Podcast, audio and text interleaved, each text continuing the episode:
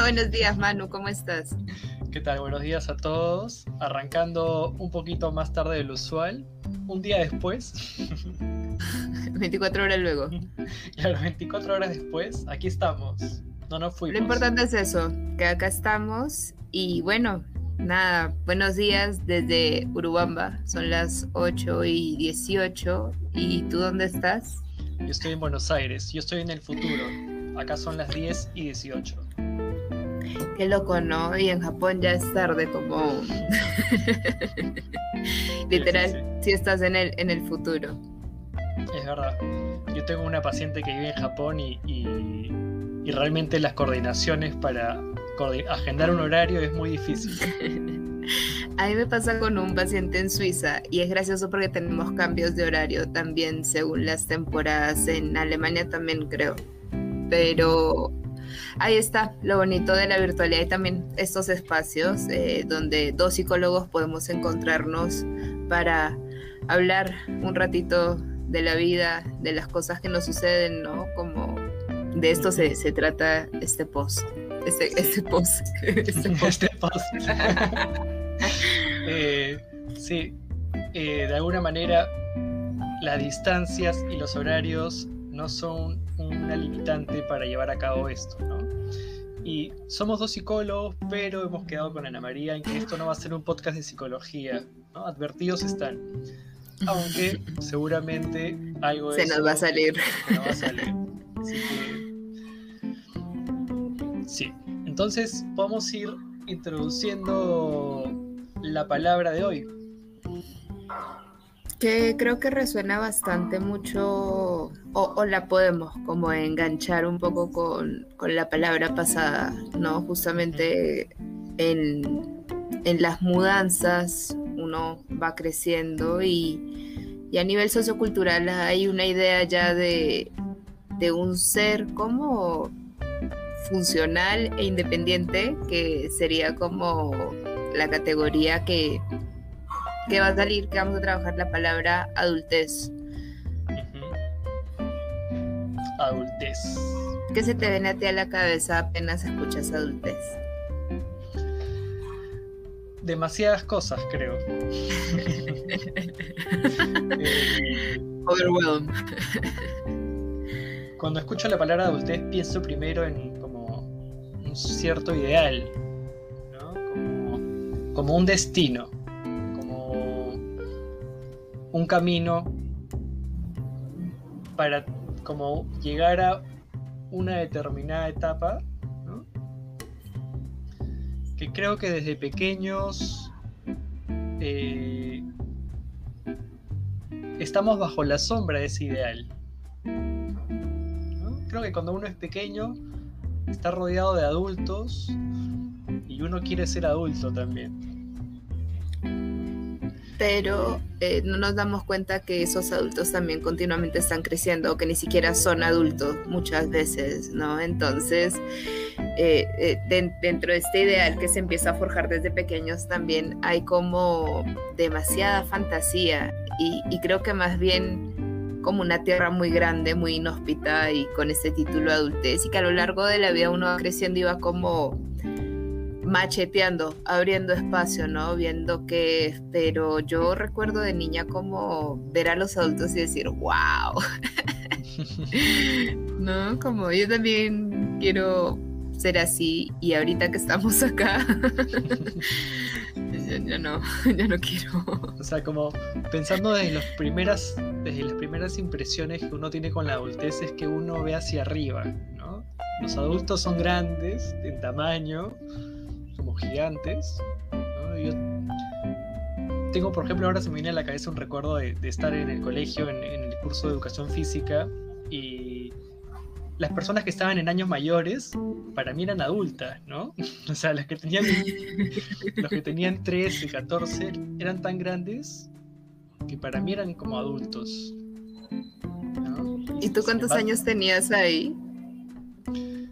Que, que habrá tenido 10, pero digamos entre, entre los 10 y los 14 uno también se dispara de tamaño. Hay una diferencia, hay una diferencia bien loca y, y también creo que hay una diferencia como a nivel de conciencia, pero también la palabra adultez para mí si bien resuena con mucha responsabilidad, viene como con un componente muy alto de conciencia.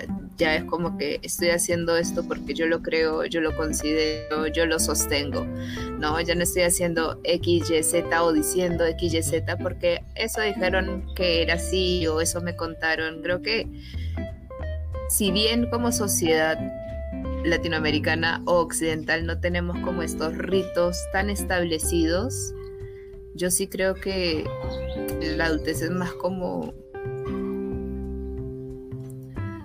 Es que es raro, es raro, ¿no? Cuando no hay como estos rituales que van marcando, pero creo que acá el único ritual sería como el uso de armas, de drogas, de alcohol, ¿no? Como que puedes tener un arma antes de, poder consumir alcohol en, en Estados Unidos y eso ya sería como adultez. Sí, eso que dices. Eh, hay algo del pasaje a la adultez que implica cierto ritual, ¿no? No es algo que está de entrada. Uno no viene al mundo siendo adulto, es algo que uno no es, ¿no? Creo que en primer lugar uno no es eso que ve, ¿no? En sus padres, en la gente en la calle, qué sé yo. Uno viene al mundo no siendo eso que los otros son, ¿no? Y que de alguna manera algún día va a llegar. Y que para eso hace falta tiempo, pero además ciertos rituales, ciertos pasajes, ciertos rituales de pasaje.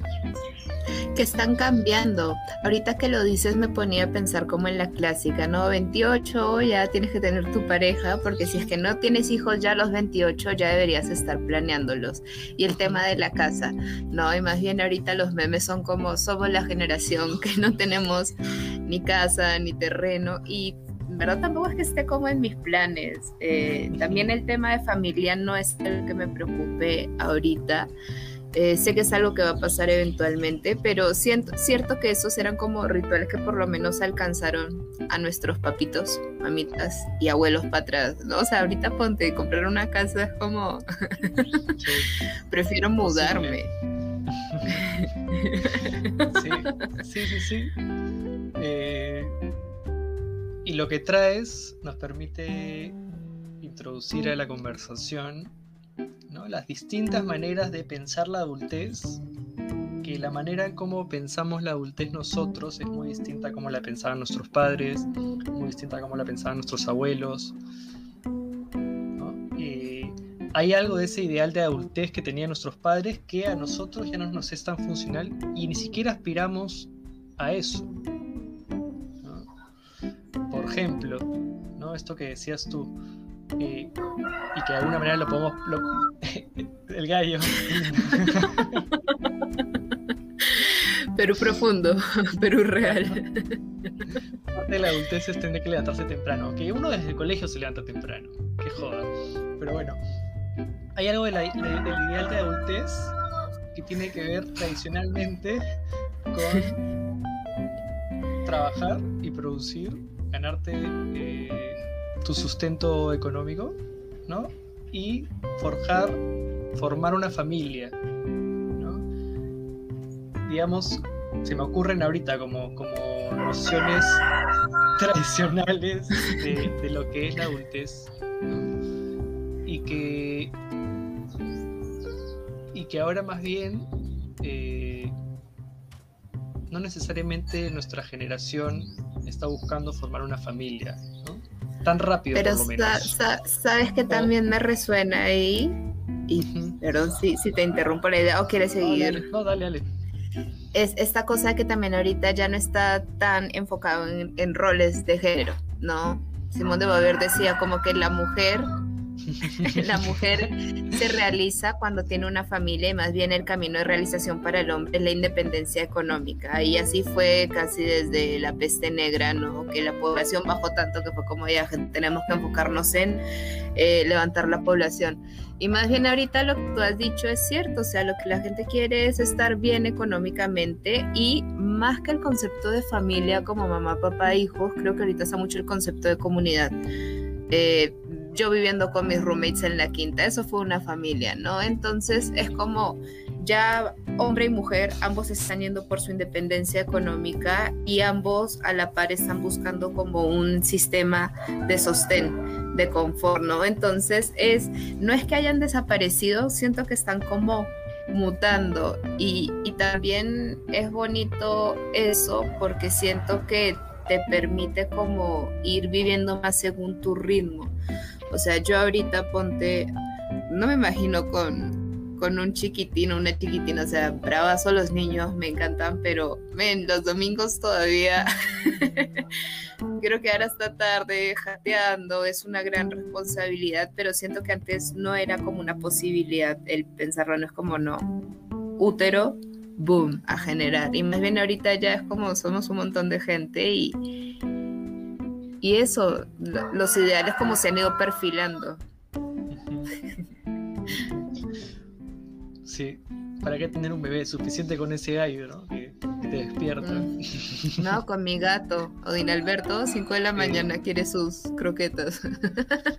Es que también la posibilidad de tener un bebé eh, es insostenible, o sea, no sé si es insostenible, pero digamos es mucho más difícil de llevar a cabo, de darle los cuidados adecuados, eh, de generar las condiciones apropiadas. Eh, antes era mucho más fácil, ¿no? Antes era mucho no más...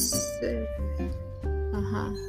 ¿Tú sientes que antes era más fácil tener hijos? Porque yo más bien siento que, que, es como todavía como una escena bien eh, nublosa, ¿no? A nivel de... Eh, y, y, y, y, tener un hijo justamente te hace como ser más consciente de lo no funcional que es nuestro sistema, o sea, a nivel de salud, a nivel de educación, ¿no? Yo escucho a mis amigos y es como eh, tienen que buscar un médico particular porque sacar cita es imposible, también con el tema del COVID, pucha, no puedes estar allá esperando cinco horas a que te llamen, de ahí pensar en el colegio, la comida, como... Ah, es una gran inversión. Lo, lo pensaba en esa línea, ¿no? Creo que para gente de nuestra edad ya es difícil sostener nuestra propia existencia, ¿no? materialmente hablando, ¿no? Tener un techo, eh, tener un seguro de salud para los que tienen. Eh, yo ahorita, por ejemplo, no tengo seguro de salud acá en Buenos Aires. Eh, igual la atención pública es muy buena.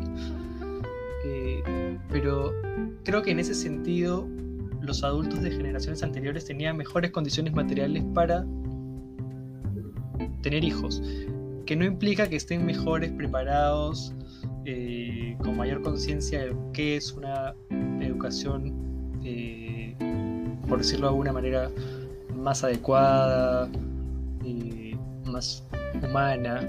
Pero sabes que también me resuena mucho el tema de que no sé si también tiene que ver con la crisis de las familias que se ha venido generando a partir de los 60, 70, como 20 años después de la guerra y empezamos a ver que las familias también van cambiando ¿no? Y eh, antes había mucho apoyo de las familias, o sea, nido, la abuela lo puede cuidar hasta los 6, 7 años, cocina, la abuela cocinaba para todos, ¿no? Como familias mucho más grandes, o sea, mi, mi mamá tenía un montón de hermanos y ahí entre todos como que se apoyaban, pero ahorita más bien lo que estamos viendo es eso, gente como tú y yo que está buscando su espacio propio, que está como más enfocada, enfocada en, en un propio resurgimiento, en un propio autosostén, podría decirse, como no sé si es fácil, nos hemos vuelto unos adultos más egoístas o es que este mismo ideal ya no nos cala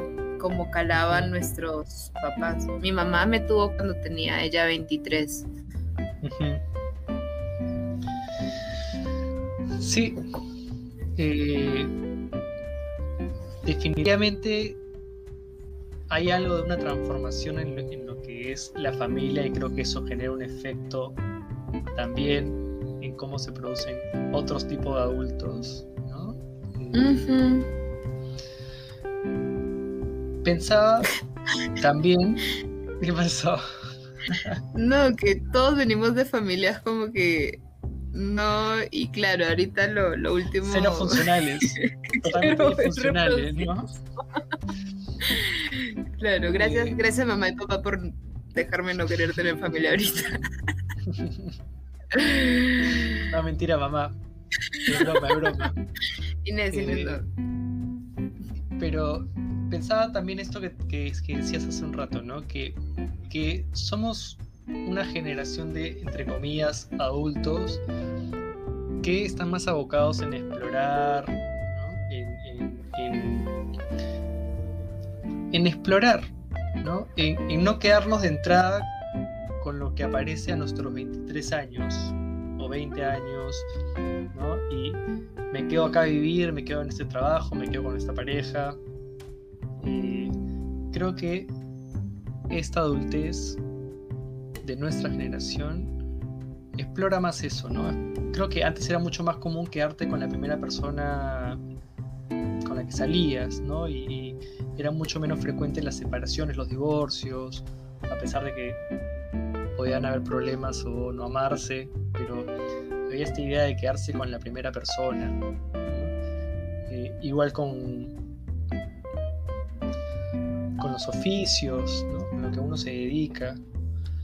Oye, sí, antes era este ideal de buscar la empresa y dedicarle los mejores años de mi vida a esta empresa y jubilarme en esta empresa, ¿no? Mi abuelo trabajó en el acueducto de Bogotá y en la casa todo era el acueducto de Bogotá, teníamos como todos los discos de Navidad del acueducto de Bogotá, ir a la fiesta de la empresa era una vaina, era como que literal tú sentías que le entregabas tu vida a una empresa y esta empresa de alguna forma te lo devolvía también en temas de, jubilación y, también referente a eso creo que en la adultez se hace mucho más presente y consciente el miedo a la vejez. Eh, eh, boom, miedo de frente, no necesariamente, pero sí es como fácil, sí porque acá a nivel latinoamericano, o sea, tú te tienes que asegurar tu propia vejez, ¿no? Es, es, es, o sea, como si empezara también un nuevo proyecto de vida en la adultez, como ya, ok, ya llegué acá, como tú y yo le estamos metiendo día a día, pero lo que venga de acá en adelante también es como otra responsabilidad que recae sobre mí, ¿no? Mi, mi vejez, mi retira. Claro, pones varios temas sobre la mesa la adultez implica estar más cerca de la muerte. Siempre regresamos a la muerte, somos bien emos. Pero hay algo de la adultez ¿no? que acerca no solo a la muerte, sino también a la idea de la vejez, ¿no? Cada vez más viejo. Ajá. el cuerpo. El cuerpo. Eh, estaba pensando en algo que decías hace un rato que no quería soltarlo que hay algo, porque cuando hablábamos de los oficios, los trabajos, que de alguna manera, no solo con los trabajos, sino también con las parejas, eh, bajo este ideal de adultez, uno tenía que hacer las cosas de cierta manera, los roles mucho más establecidos. Eh, había algo en la adultez que tenía que ver con el deber ser de una determinada manera. Por ejemplo, pensando en los trabajos, esta clásica de antes tienes que ser abogado. Trajecito, corbata. Tienes que ser abogado porque tu abuelo fue abogado, tu tatarabuelo fue abogado, tienes que ser médico. Eh, y algo que a mí me ha pasado, eh, y, creo, que creo que es una experiencia compartida, hablo por los dos de nuevo, pero que eh, llegando a esta edad, nos hemos, como que uno se da cuenta que esa adultez era más ideal que nada. ¿no? Como que es un paradero, un paradero al que no terminamos de llegar.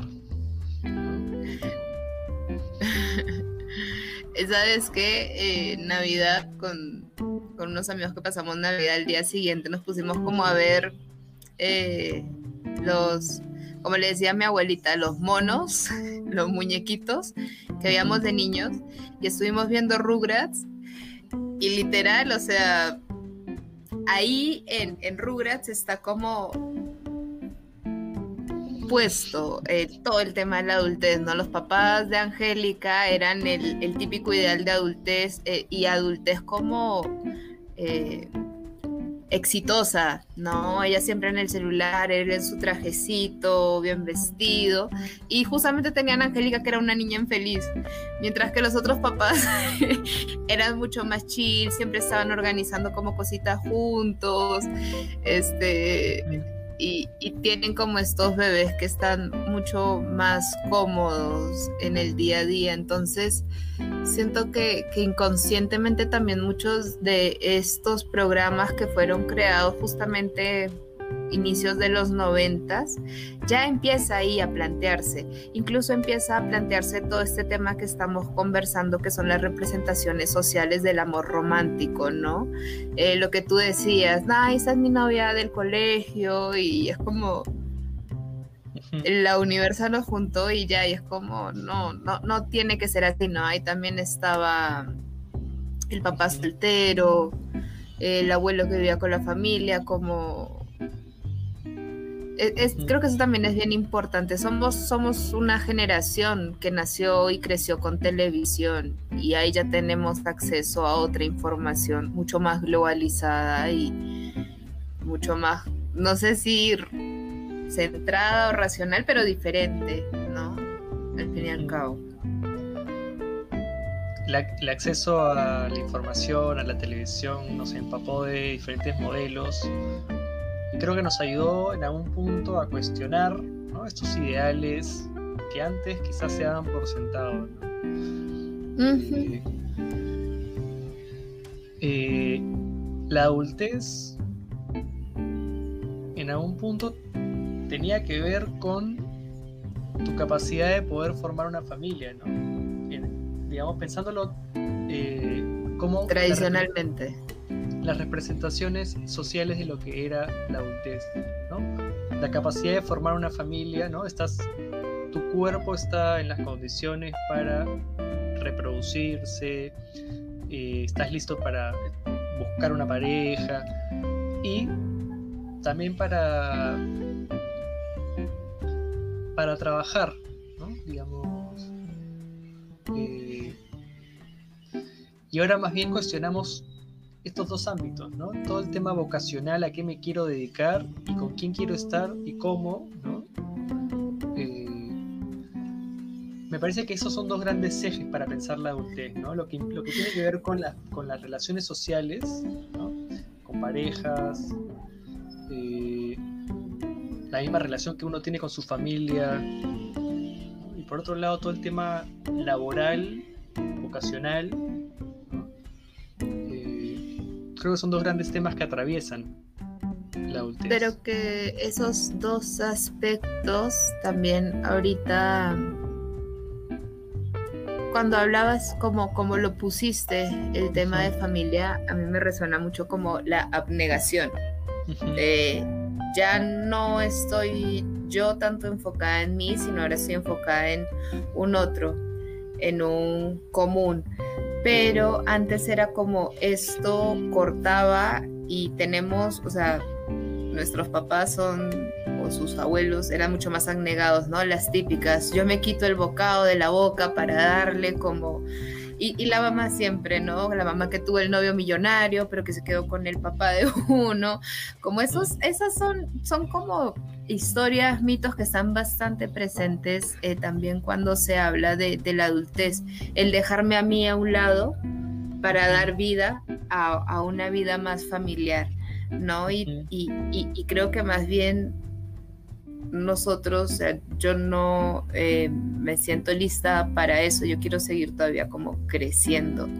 es como si cambió el enfoque, ¿no? Y también a nivel laboral, siento que, bueno, yo empecé a chambear muy chivola y, y, creo que eso también ha sido chévere. Nuestra generación ha tenido como esta cosa de, oye, puedo empezar a hacer cosas desde temprana edad para generar ingresos, bacán pero que eh, antes era como esta abnegación iba para el trabajo. Yo trabajo para los sueños de alguien más, tengo un jefe y estoy tranquilo y más bien ahorita ya la mayoría de nosotros es como, no, yo me las veo por mí y eso hace que de alguna forma esta idea de ver por otro eh, tenga menos importancia, ¿no? Cada vez estamos como más centrados en nosotros como sujetos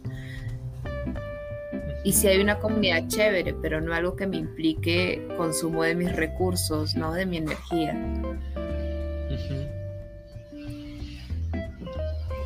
Sí, para, lo que nos, para los que nos escuchan, estamos acá asociando libremente, eh, seguramente desde muchos prejuicios, o sea, como... Experiencias, vivencias no es una conversación calculada, ¿no? Estamos viendo qué brota a partir de que rotamos esta palabra de adultez, ¿no?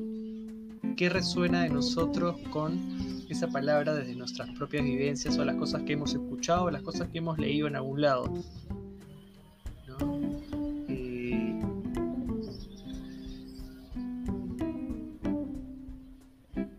yo pensaba en una pregunta o sea, si bien, si bien no me siento adulto, ¿no? siento que lo, veo más, veo esa noción más como un ideal que de alguna manera fue implantada desde, desde muy pequeño, ¿no? Yo, yo siento que la adultez es como este ideal de tienes que ser así en algún momento de tu vida, ¿no? Eh, y eso implica dejar de hacer ciertas cosas. Ya no puedes hacer ciertas cosas y ahora tienes que hacer ciertas cosas, ¿no? Las cosas que tienes que hacer son principalmente vértelas por ti mismo, ¿no? Y las cosas que debes dejar de hacer, y aquí va mi pregunta. Eh, porque estoy pensando justamente en una vivencia mía, ¿no? que, que fue como un momento de quiebre, no necesariamente ser adulto, pero sí dejar de ser niño, ¿no? En el momento en que caes en la cuenta de que hay algo de lo que hacías de niño que ya no puedes, entre comillas, seguir haciéndolo. Entonces te pregunto, Ana María, ¿en qué momento caíste en la cuenta que dejaste de ser una niña? Es que, que, caíste en la cuenta, ¿no? o sea, es que sigue siendo. Eh, yo creo que dejé de ser niña muy, muy pequeña. Eh, creo que no, más bien no tuve como esa oportunidad de, experimentar mucho lo que fue mi niñez y creo que eso también de alguna forma hace que, que sí, que hasta el día de hoy como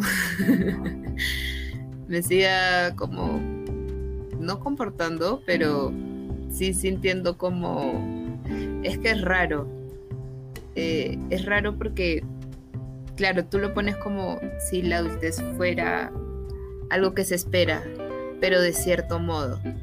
Y, a mí más bien me gusta ver la vida como ciclos, como la naturaleza, son como etapas, ¿no? Y la madurez sería cuando el fruto se suelta, cuando dice, ok, ya no quiero seguir alimentándome de creencias, pensamientos, clorofila de este árbol y voy yo a buscar mi propio camino. O sea, creo que a, nivel más biológico sería ese.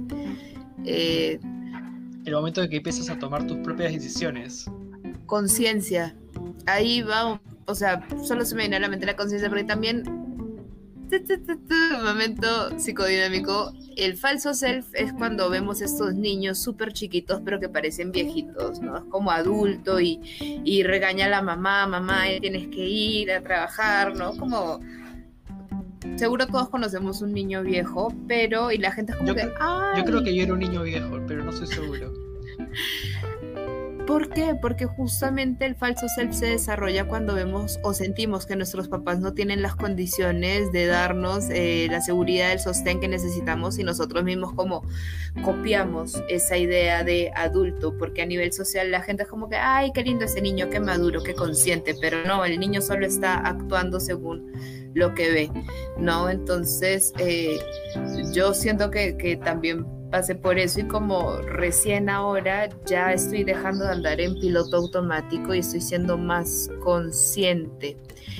Y a nivel astrológico, creo por eso me gusta tanto la astrología porque me ayuda también a entender este tipo de etapas de procesos sin necesariamente caer en representaciones sociales o en ideales eh, más eh, de aprobación externa Saturno le toma 12 años pasar por el mismo punto por donde estaba en el momento en que tú llegaste al mundo, ¿no? Y Saturno es como este profesor que en el colegio te da duro y lo odias, pero ya después te das cuenta como que, oye, esta persona vio en mí un potencial, vio algo y, y me movió hacia ahí.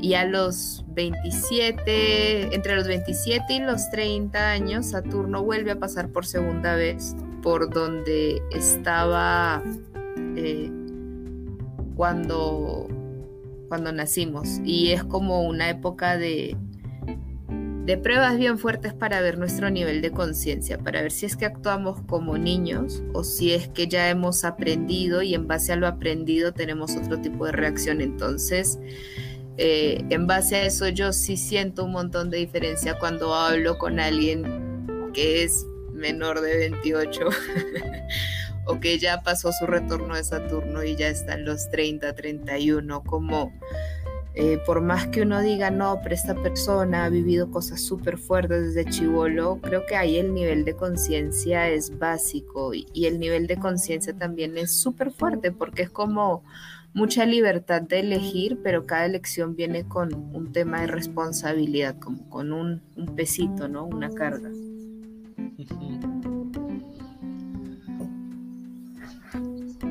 Sí. Eh,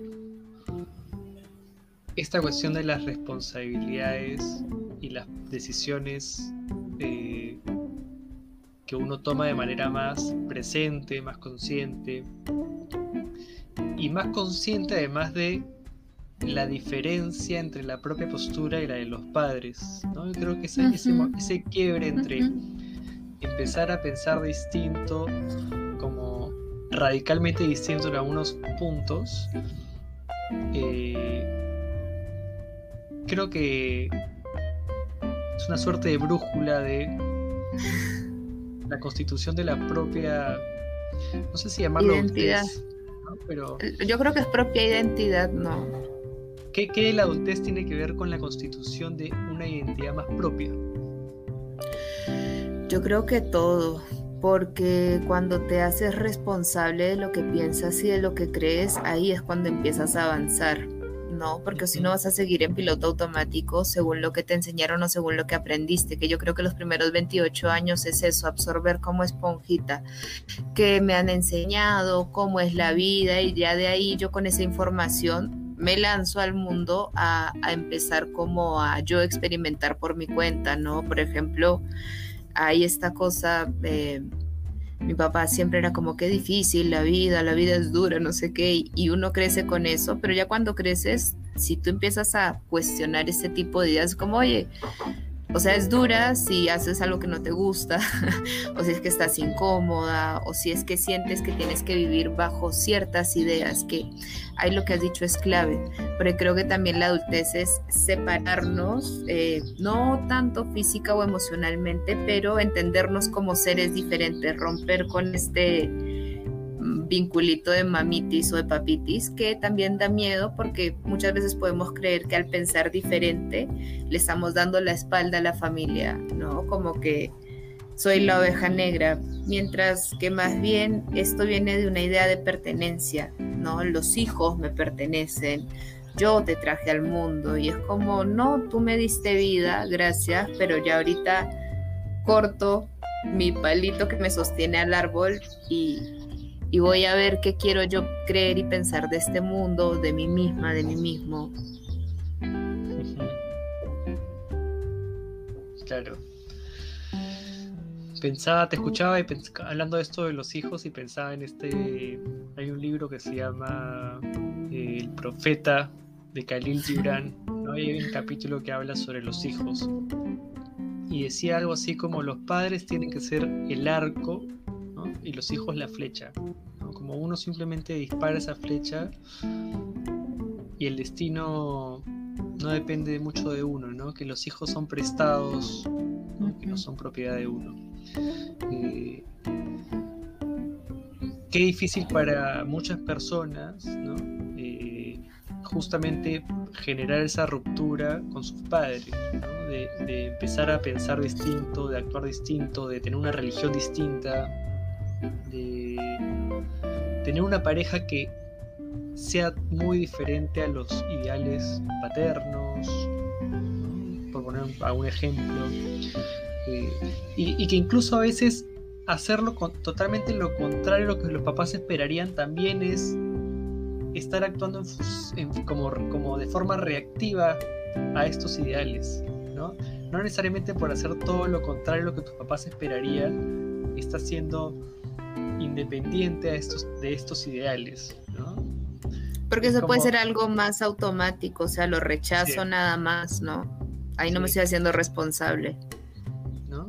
Eh, creo que en la medida en que uno va actuando en la vida de una forma menos reactiva con lo que los papás esperan, ¿no? Y empezar a buscar caminos por fuera de la sombra de, estos ideales, que es un campo incierto, que da miedo, o confrontarlos, ¿no? Porque justamente de lo que estás hablando es reparentación, ser uno su propio mamá y papá y dejar como de poner esta expectativa en que los papás cambien y nos entiendan y nos acepten y nos escuchen y simplemente como, on your own, man, ya eres tu propia mamá, tu propio papá. Oye, Manu, hoy no has comido, vamos a comer algo rico, ¿no? Porque esto es un post de la diferenciación. Cuando yo entiendo que soy diferente a estas personas que me trajeron al mundo, ahí puedo yo empezar a hacerme cargo de mí misma. Pero creo que también en la adultez no pasa eso necesariamente. Mucha gente sigue eh, esperando que su mamá y papá le den cosas o que cambien o mucha ilusión, ¿no? De, esta visión mucho más infantil, más primitiva de estos eh, y de personas idealizadas. Mucha gente se queda con eso hasta el fin de los días. Dejar de ser el niño, niña, niña para tus padres, ¿no? Dejar de ser esa figura Su fuente de salud y felicidad, Sí, yo creo que cuando, cuando, cuando se habla de adultez, creo que sin querer es muy, es muy fácil caer como en, ¿no? en este ejercicio de tratar de desidealizar la adultez, creo que es muy fácil caer en algunas ideas también bastante ideales de lo que es la adultez, ¿no? de cómo debe ser, cuando ¿no? a cuestionar cómo, cómo no necesariamente es la adultez, a veces uno puede caer en decir cómo debería ser la adultez, ¿no? Como por ejemplo ahora lo que estamos haciendo, creo que sin querer estamos cayendo en armar otra figura de, adultez de cómo debería ser, ¿no? Tienes que diferenciarte de tus padres, tienes que, ¿no? Digamos, hay algo de, del encuentro con esta idea de adultez que es muy difícil de, de desidealizar de algún modo, ¿no? Pero no sé si desidealizar, yo creo que más bien es aterrizarla. Son procesos que son básicos para realmente como abrazar esta etapa, ¿no? Porque justamente también eh, cuando lo ponía en términos más biológicos como de este fruto que ya se suelta del árbol, inevitablemente empiezo también a pensarlo como ya estamos de caída, ¿no? O sea, ya es o sea, la, muerte es la otra parte de la vida, pero siento que la niñez, la vida es como está, se respira, se siente, ¿no? Como esta energía, pero también ya en la adultez empezamos a enfrentarnos con un cuerpo que empieza a ya no generar tanto o tan rápido o no, es como slow down, el ritmo de la vida también baja, o sea, es algo que sí o sí existe, ¿no? Pero que a nivel social se le ha puesto ciertas cositas y yo creo que más bien hay que verlo desde un nivel de procesos, que es lo que estaremos viendo ahora.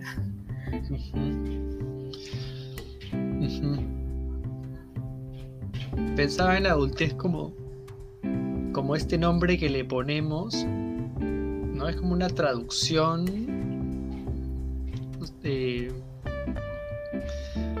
sé cómo decirlo, pero creo que es como la manera de nombrar algo de ese momento en la vida de uno en que tiene otro tipo de exigencia, ¿no? O que estás por tu cuenta. Pero justamente estar, estar por la cuenta, estar por la propia cuenta, no sé si se dice así, pero estar por cuenta propia implica que uno tiene que lidiar con exigencias diferentes. sí. Hay algo de la adultez que trata de nombrar eso, ¿no? el tener que lidiar con estas exigencias diferentes. Eh, y yo pensaba como, yo por más que sienta la, adultez como una idea muy, muy, muy etérea, muy eh, hasta cierto punto distante, hay como chispazos de adultez en los cuales, por ejemplo, el cuerpo te dice algo, ¿no? Como, uh, ese dolor de espalda, o, ¿no? o la muela del juicio, como que creo que hay... Eh, Partes, sí. ¿no? Como que hay un recordatorio de la adultez y el paso del tiempo y el cambio del cuerpo que eh, se manifiesta en dolorcitos. Dolorcitos. O que ya se materializa en temas eh, de salud, ¿no? Como. Como justamente eh, lo que tú has dicho es un recordatorio del universo de ya no estás chiquito, ¿no? Antes uno se caía y se paraba y seguía corriendo, ahora un golpe puede ser mucho más trascendental y da cuenta también del proceso de crecimiento, ¿no? Si no hemos tenido como un sostén nutricional de cuidado desde niño, pues vamos a tener un cuerpo como mucho más eh, vulnerable a, cosas externas. Eh, y la adultez es ya hacernos cargo como de eso.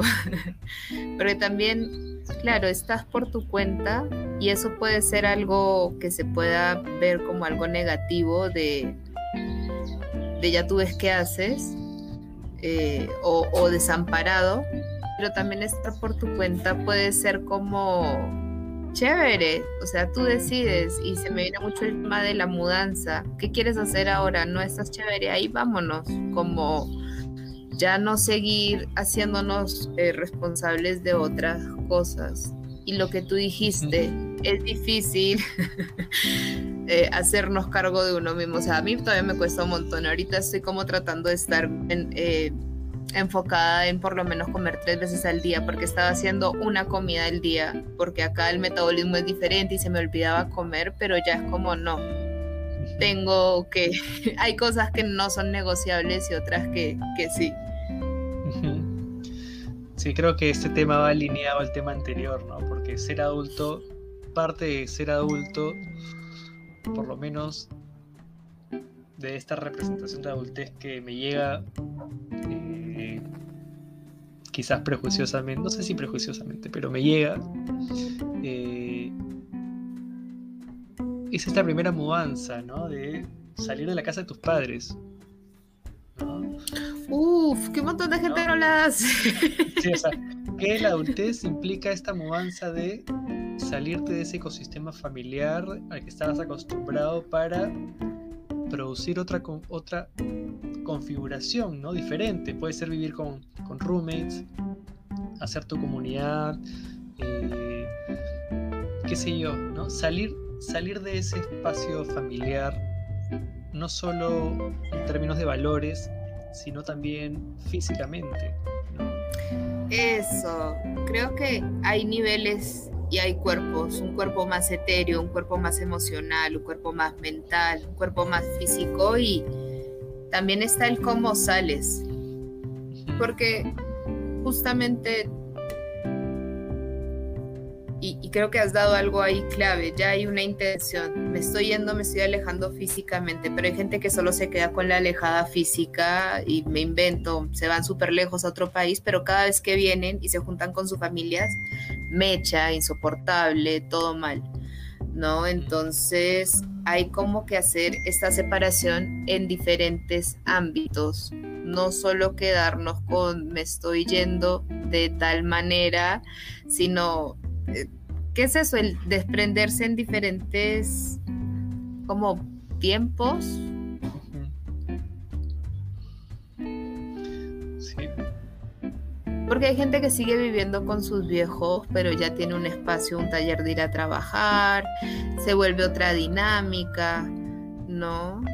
Hay mucha gente, y eso me parece lo caso, lo sentí mucho más en Lima, creo, 30 años y siguen con su Todo bien, todo si alguien nos está escuchando y eso, pero por ejemplo, el otro día con, mi amiga Carla estábamos jugando a qué cosas ya ahorita no aguantaríamos como en un compañero, pareja, ¿no? Y decíamos como esta cosa de que viva con sus viejos, o sea, 30 y que iba con sus viejos. No la hago, man. Ya. Ya swipe, swipe para la izquierda. claro. Sí. Eh, ¿Y cómo realmente es un medidor de adultez vivir con tus papás o no, ¿no? Porque también, ¿no? ¿Qué tanto tiene que ver, qué tanto adultez es salirte de la casa de tus padres, ¿no? ¿Cuántas personas siguen siendo muy niños, siendo muy independientes, ¿no? De alguna manera, en algún sentido. Yo te hacía la pregunta de, eh, ¿en qué momento habías dejado de ser niña? Porque yo tengo muy claro en el momento que dejé de serlo. Eh, y es cuando se me empezó a hacer raro empezar a, uno, dejar de jugar con... O sea, jugar con juguetes se me empezó a hacer raro. Eh, ese es el gallo de Urubamba. Urubambino. Urubambino. Urubambino. Eh, ¿no? Cuando empecé a dejar, con, dejar de jugar con juguetes, porque se me hacía raro hacerlo, ahí yo sentí como, uy, algo cambió en mí. este, y pensaba que de esto, ¿no? de esto que uno deja, que como yo, seguramente otras personas han dejado de hacer en algún momento de su vida, porque, porque a esa edad ya no se juega con juguetes. Eh, ¿Cuántas personas de alguna manera han trasladado eso a espacios de su adultez, como por ejemplo coleccionar juguetes o ver las películas de Marvel, ¿no? Digamos, hay algo del juego de la fantasía y la imaginación que ha sido de alguna manera eh, transmutado como adaptado adaptado de una manera que eh, no se ve infantil o no se ve tan infantil pero que ahí cuando lo dices resuena mucho la parte social, como ya no se ve bien jugar. Yo creo que la adultez, para mí, es mi postura personal, yo creo que la adultez es totalmente una noción social. Eh, creo que no hay una coincidencia entre eh, el desarrollo biológico y el desarrollo psicológico. Yo creo que si bien el cuerpo se estira, crece y luego se va deteriorando y que de alguna manera se puede dar cuenta de el grado de envejecimiento de un cuerpo, yo creo que la mente va por otro lado, ¿no? Eh, yo creo que hay cosas no o sea, creo que conservamos cosas que no son para nada adultas y que las hemos adaptado de algún modo a nuestra adultez.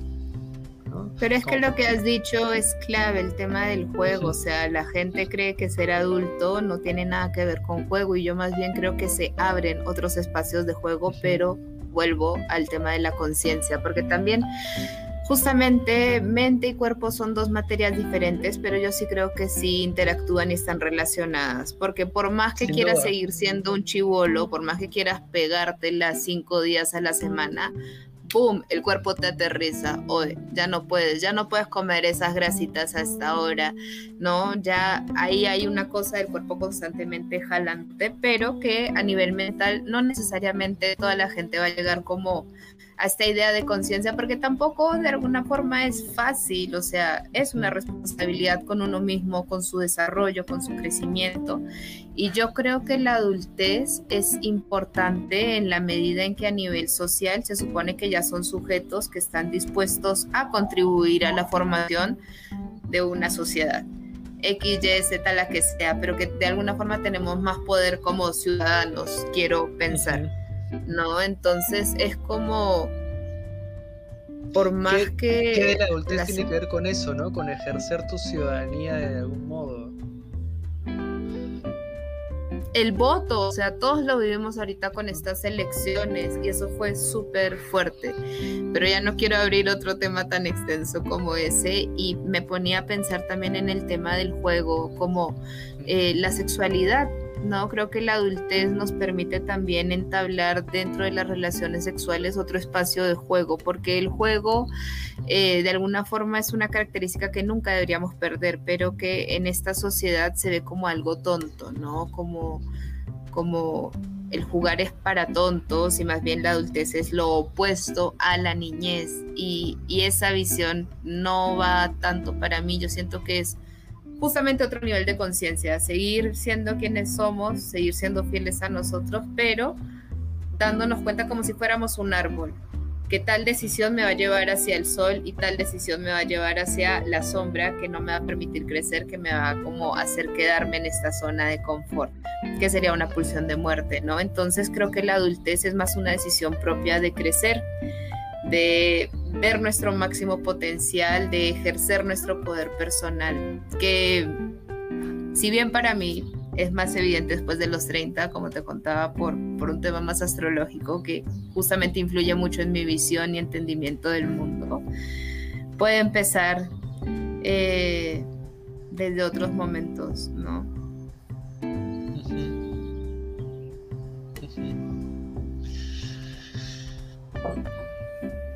Sí.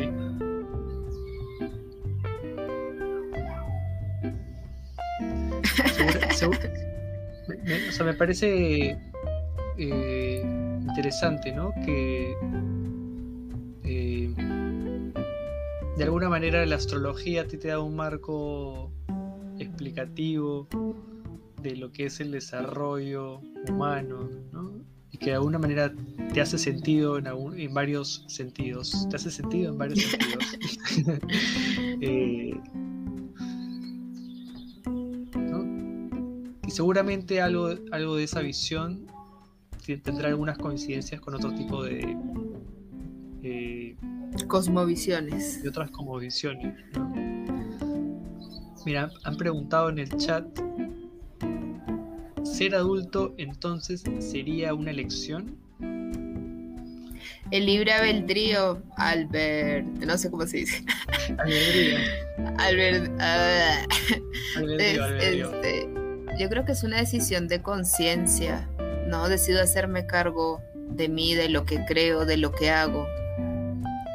¿Tú qué piensas? Eh, yo creo que hay algo de, o sea, que ser adulto implica que uno empieza a tomar sus propias decisiones. Eh, no, sé, no estoy seguro si ser adulto es como algo que pase por, ya, quiero ser adulto, entonces lo decido porque si no, de chico yo hubiera sido adulto, porque de chico yo quería ser adulto, entonces lo, no, creo que era, era insuficiente simplemente decidirlo. Eh, creo que necesariamente... En cierto punto. Creo, que necesariamente eh, implica la validación de estos otros sujetos como que me reconozcan como adulto, ¿no? No basta simplemente que yo me autoidentifique como adulto, sino también que el otro me reconozca como adulto para que me pueda vender puchos en la bodega, preservativos, alcohol, que me dejen entrar a una Oye, Pero ahorita que lo dices, justamente ese es el DNI. El DNI es una reafirmación, ¿no? Porque... Sí. Sí. Eh, por eso me parecía eh, oportuno tu, lo que, lo que mencionabas hace rato, ¿no? De, que de alguna manera hay algo de la adultez que pasa, que pasa por ser un ciudadano, ¿no? De ciertos reconocimientos, de ciertos deberes y ciertos derechos. Eh, y responsabilidades, porque ahí hay mismo pack, impuestos, este, puede viajar solo. por eso, como decía hace un rato, ¿no? Como para mí hay algo de la adultez que está demasiado atravesado por el deberías.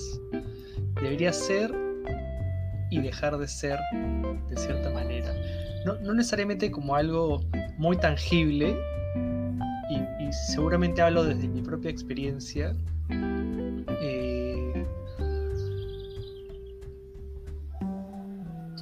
pero sí.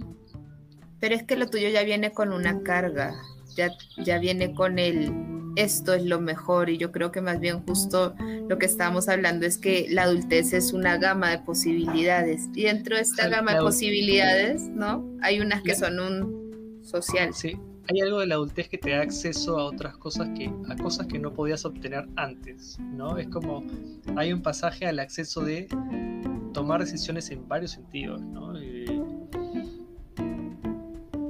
Y que no necesariamente es este tema de, o sea, obvio, te va a pesar el debería, porque si desde chiquito te están diciendo, tú deberías, tú deberías, pero ahí viene justamente con el romper con eso, bueno, yo no le debo nada a nadie. Esa también es la adultez como... Sí. Hay un libro de Eric Fromm que leí hace años que, se llama Miedo a la libertad, y, que, y, que, y que daba cuenta de que justamente este abanico de posibilidades. Da miedo. De, libertad para escoger, da miedo. Creo que es mucho más confortante eh, que los otros. El echarle la culpa al otro. no solo el echarle la culpa a los otros, y por más que parezca eh, paradojal, yo creo que puede ser muy, muy reconfortante en algún, en algún lugar de nuestra psique eh, que los otros tomen decisiones por nosotros. Creo que el empezar a tomar decisiones por cuenta propia es angustiante, genera miedo, por más que también es gratificante, yo creo que en algún punto de nuestro ser, eh, y lo pienso desde estas dos cuestiones, ¿no? Por un lado, la religión, ¿no? Porque la gente se siente tan acogida, eh, sé que es un tema polémico plantear esto acá, pero que la religión no es que hay un otro tomando decisiones por uno. hay, como este anhelo humano de del cuidado, de protegido, de, seguir bajo, seguir bajo el cuidado de alguien o de algo. Y es algo que quizás nunca perdemos del todo. O que lo transformas. Los budistas, cuando les pregunto, o los, perdón, todas las personas occidentales en Japón en mucho como que les preguntas en qué crees y dicen yo creo en mí. Eso para mí también es como adultez, como porque lo que te decía, echar la culpa es más fácil, ¿no? Igual yo como, como mi marco, así como tu marco es astrológico, el mío es psicoanalítico, yo creo que justamente no, tampoco hay una coincidencia entre lo que uno cree que es y estas determinaciones inconscientes, eh, pensándolo como no necesariamente porque uno cree que es adulto o porque uno piensa que no necesita a nadie, sea así realmente. O sea, no necesariamente... No, siempre necesitamos. Si no necesariamente pensarse autosuficiente, ¿no? Y estar segurísimo de eso, eh, da cuenta de que no, no necesitamos a nadie realmente. Que no es cierto. O sea, justamente Tomás lo dice porque colaboramos. O sea, estamos hechos para vivir en sociedad. Pero ahí, ahí creo que se están confundiendo como cosas porque eso no es lo mismo a, hacerme responsable de, lo que yo quiera creer o pensar, ¿no? Como... Claro es un tema seguramente que da para seguir charlando y seguir filosofando, porque en realidad estamos asociando libremente y encima grabándolo en vivo, entonces no necesariamente las cosas que decimos eh, las pensamos todo el tiempo o la vamos a pensar de la misma manera mañana. ¿No? Es un ejercicio de pensar en voz alta eh, con tu amigo o tu amiga. Eh, sobre qué es la adultez, ¿no? Porque no es parece ser un tema tan como eh, cerrado, ¿no? Como, como si no hubiese mucho que decir sobre eso, pero en realidad hay mucho que decir, mucho para interrogar. Yo lo veo como un espacio sombrío, pero la gente solo asume, ¿no? La gente es como, ah, ya es adulto, ya es grande pero hay todo un background atrás, ¿no? Incluso hasta el día de hoy creo que se mantienen diferentes visiones entre lo que es adultez para hombre y mujer, ¿no? Para el hombre es que se vaya de la casa, pero que se vaya de la casa ya con una esposa. Eh, y creo que por eso también se sostiene que los hombres se queden más tiempo en la casa, mientras que para la mujer a veces, muchas veces, la salida es ya desesperante porque vivimos en una sociedad machista y patriarcal, entonces se espera que sea cierto tipo de mujer, que eso también eh, es bien fuerte, ¿no? Y por eso también lo que hablábamos de salir de la casa, no mucha gente sale como que, ay, qué chévere, sino es porque ya llega a un límite de... Son familias bien tóxicas en Latinoamérica. Sí, es un tema eh,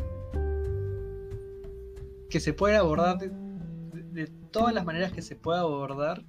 Una, y algunas de las que hemos hecho hoy, ¿no? Por un lado, esta noción de adultez como idea, ¿no? Pero luego esa idea contrastarla con contextos específicos, ¿no?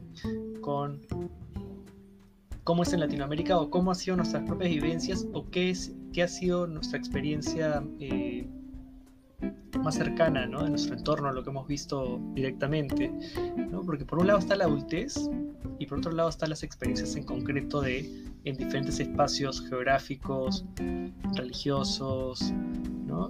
Eh, creo que es un tema para seguir pensando. Lamentablemente vamos a tener que quedarnos por hoy aquí y déjenos en sus comentarios ¿Qué piensan ustedes sobre la adultez o qué piensan sobre lo que hemos hablado? Creo que es un tema que merece ser y seguir siendo conversado. Así que. Gracias por. Somos Rota la Palabra.